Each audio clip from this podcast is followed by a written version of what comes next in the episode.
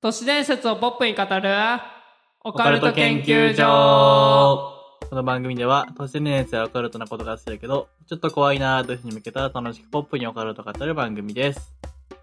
はい、えー、オカルト博士のせいやですにわかりよしのともやです。お願いしおま願いす。しますいやーはい えー、えーっと、8かな 80?88 回ですはい。よ88ですねねはいということであまあ別にという何にもということはないんだけ え。うどんうん。口癖のようにそうだ言っね。てるから、うとんいうわけでは、ラジオめっちゃ言うわ。うんそうちょっと口癖だからななくそ口癖多すいぎる。やさうん。今パレットでさ、うんうんうん。その社員の人とさ話しててさ面白い話がさ、うんあってさうんうん。そうそれをちょあこれオカルト研究所でポカケンで話そうと思ってさのが一個あってさおはいはい。なんかある日突然、10年前くらいに死んだその友達うん。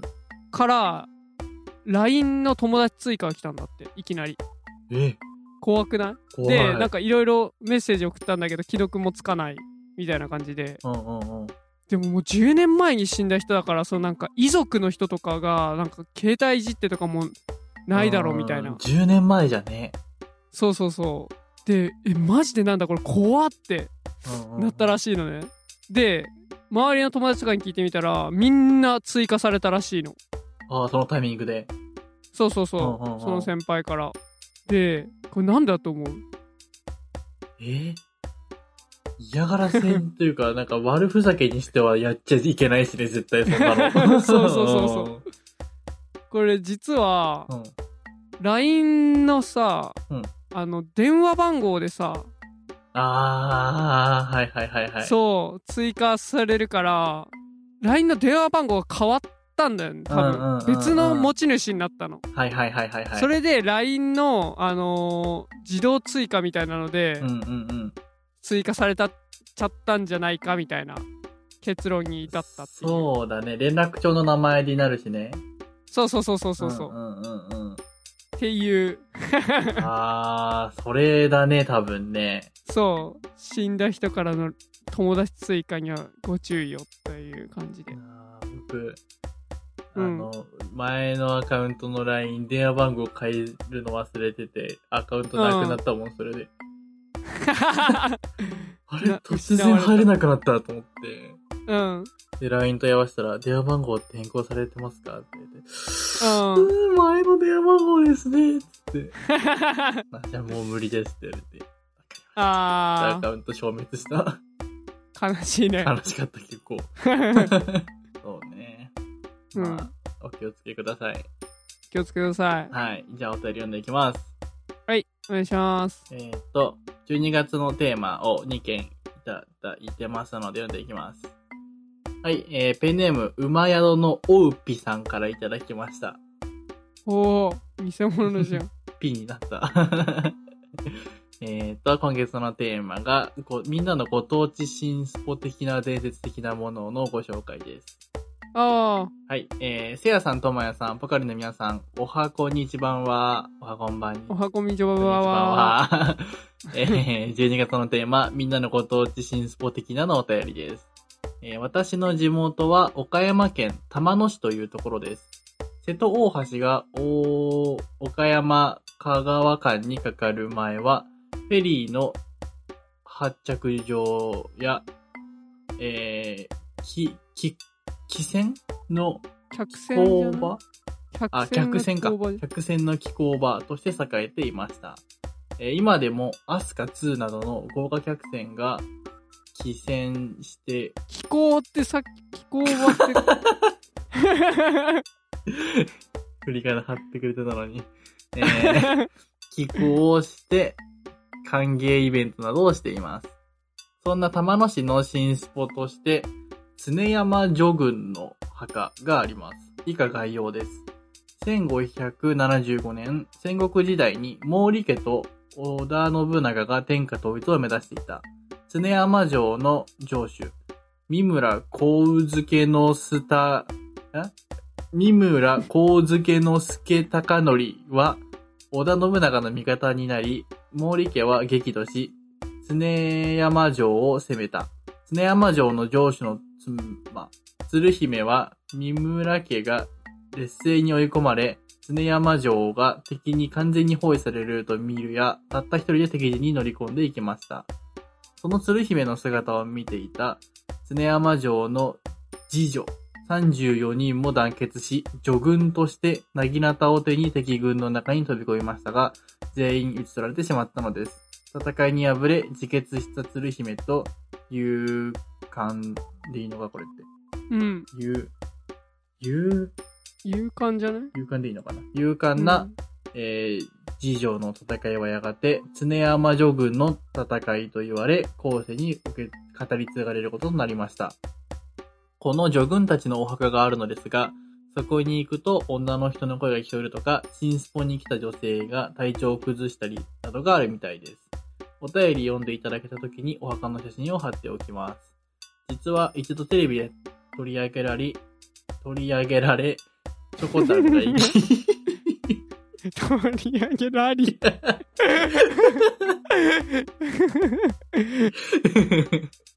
えー、しょこたんが一人でゲーにあったみたいです。また戦国系のゲームに出てくる鶴姫とは別人だったと思います。あ、そうなんだ。その鶴姫だと思ってた。えー、えっ、と、歴史系の恨めしや話は多いかと思いますが、うちの地元はそんな感じです。長くなりましたが、絶対以上です。裏、裏飯や話なのか な裏飯や話みたいな感じそういうことか。最後に女の人は強くて怖いです。以上です。ありがとうございありまがすとう。ございます。難しいなぁちょっとでも今回はね、難しかったと思う。うーん、なうんん、ちょかっ、とあの歴史系の話はちょっとね内容がは頭に入ってきにくいからちょっとね読み間違いも多い、うんうんまあ、フォローしときましょう一応ありがとうございます。 いやーおもろいね、でも、やっぱり女の人にうん年齢現象の方があるんだね。体調崩したりとか。あーあるんだねそういうのやっぱ、うーん、一緒に戦おうぜってことなの かな体調崩しに来てたね。一緒に戦いましょうみたいなデバフかけてできてんだよ疲れるんじゃないのああ、そういうことね。そうそうそうああ、力が制御できずに体調悪くなっちゃうみたいな感じが。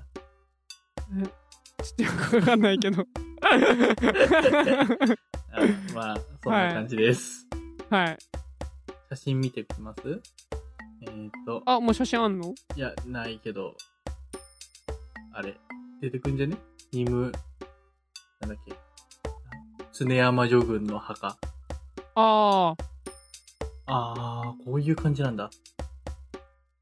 うわー怖っちょっとねえ、場所も怖いよね、ちょっとね。うん怖いこれは怖いわ一個一個ある感じなんだね。なんかでっかいってなくて。そうね、うん。新スポっぽい。新スポップっぽい。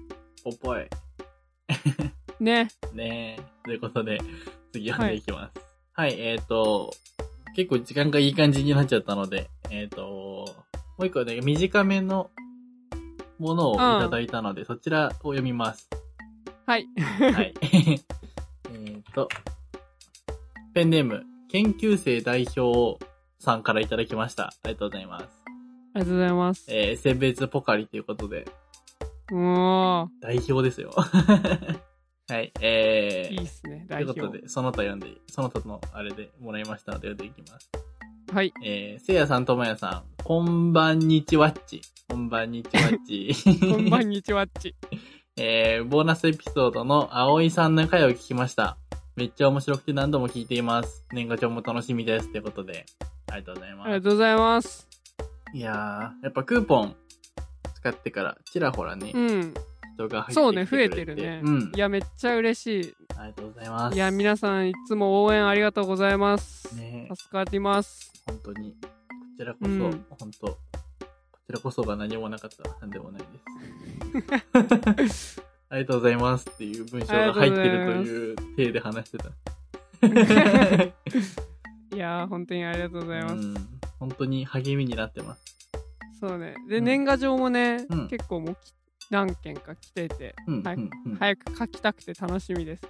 そうね。こっち来るときに一緒に書こうって話になってるので。そう、うん無理じゃねえだって20までに出すんでしょ ?20 あれまでに出す。あれじゃねフォームの締め切りが20なだけよ。多分。あー、そういうこと。年賀状は25までか。ぐらい。あー、なるほど。オッケーオッケです。ー。はい。はい。そう、年賀状企画。えーもう今やってて、あとクリスマス限あの無料クーポン、1ヶ月研究生無料でなれるよっていうクーポンも今配布中ですので、ぜひ、えっ、と、まだなってない方はなってみてください。はい。詳しくは Twitter をご覧ください。はい。はい。ということで、えーっと、第、えー、何回だ28 ?88 回、スタートでスターートす。でーす。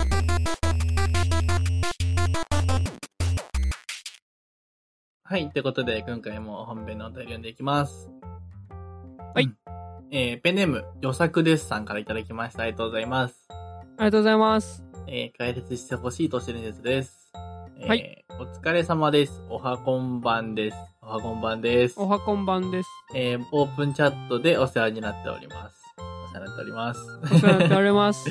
えーアイコンがアマビエなのですが、アマビエのように、神社、ぶ、各仏閣公認の妖怪が他にいるのか解説よろしくお願いします。これからも楽しい配信頑張ってください。以上です。あありがとうございます。りがとうございます。はい。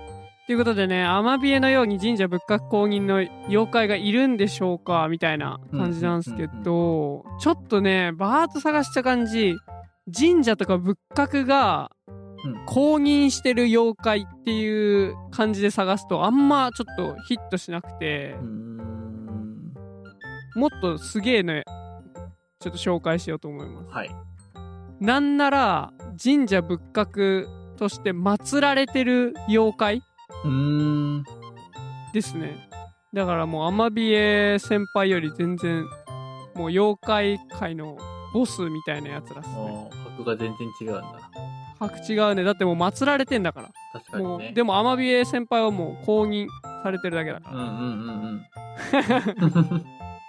らはいということでまず一つ目ですはいえー、首塚大明神っていうところですねえー、と京都にあるうん最大と言ってもいい心霊スポットとかミステリースポットになってる場所なんですけどああ、なんか聞いたことあるのはそういうことか。首塚大明神、うんそうこれねえっ、と第何回かなでやったなんかすやべえ妖怪三大悪妖怪みたいなああー、はいはいはいはい、あったね。ので、えー、と紹介した主天童子先輩酒飲み鬼みたいなやつそうそうそうそうそう、はいはいはい。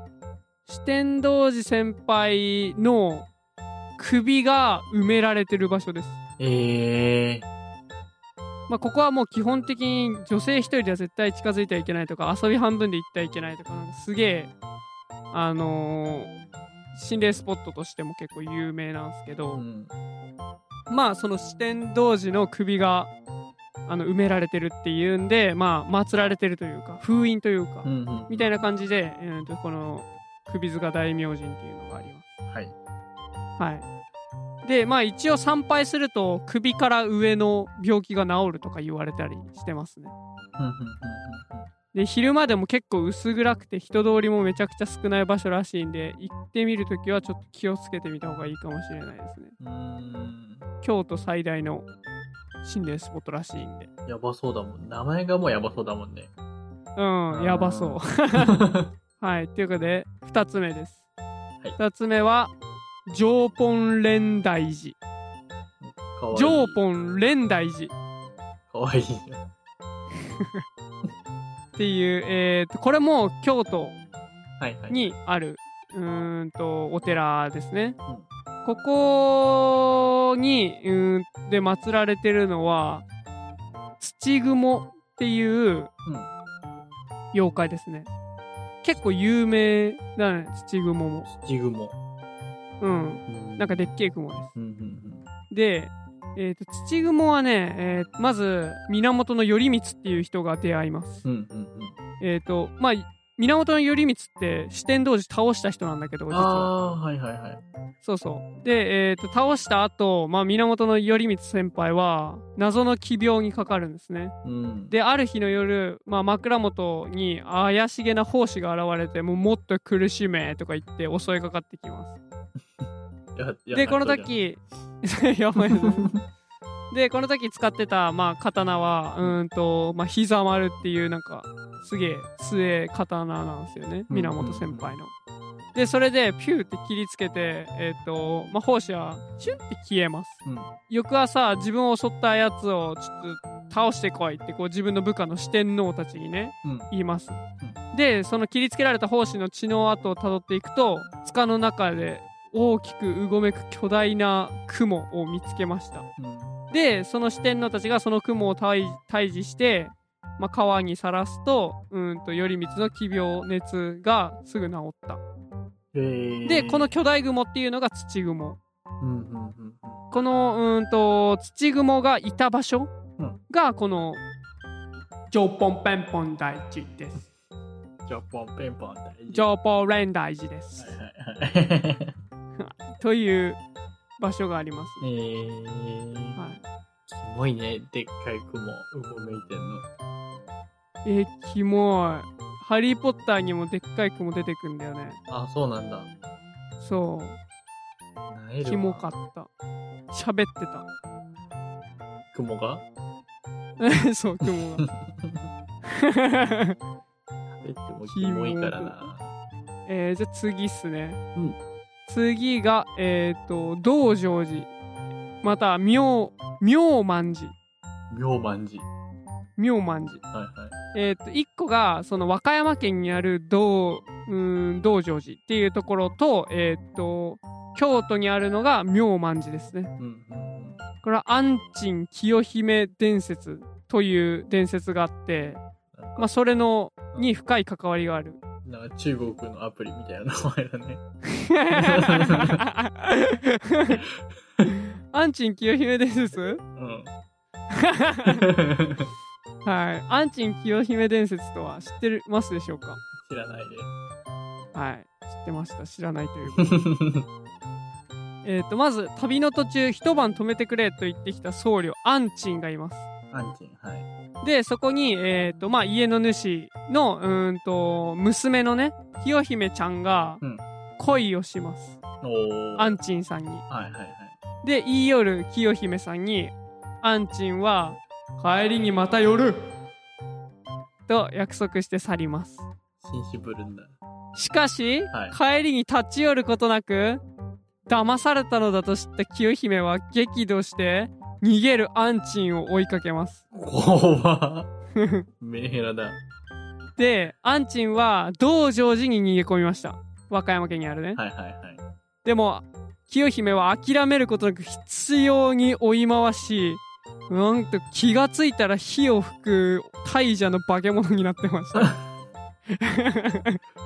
あー、あるね、よく。